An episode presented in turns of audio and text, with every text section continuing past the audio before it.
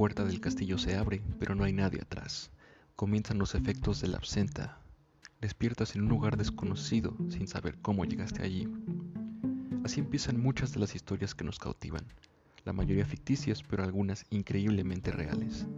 Todas nos quitan el sueño o nos dan pesadillas, pero ¿qué hay detrás de ellas? ¿Quién era su autor?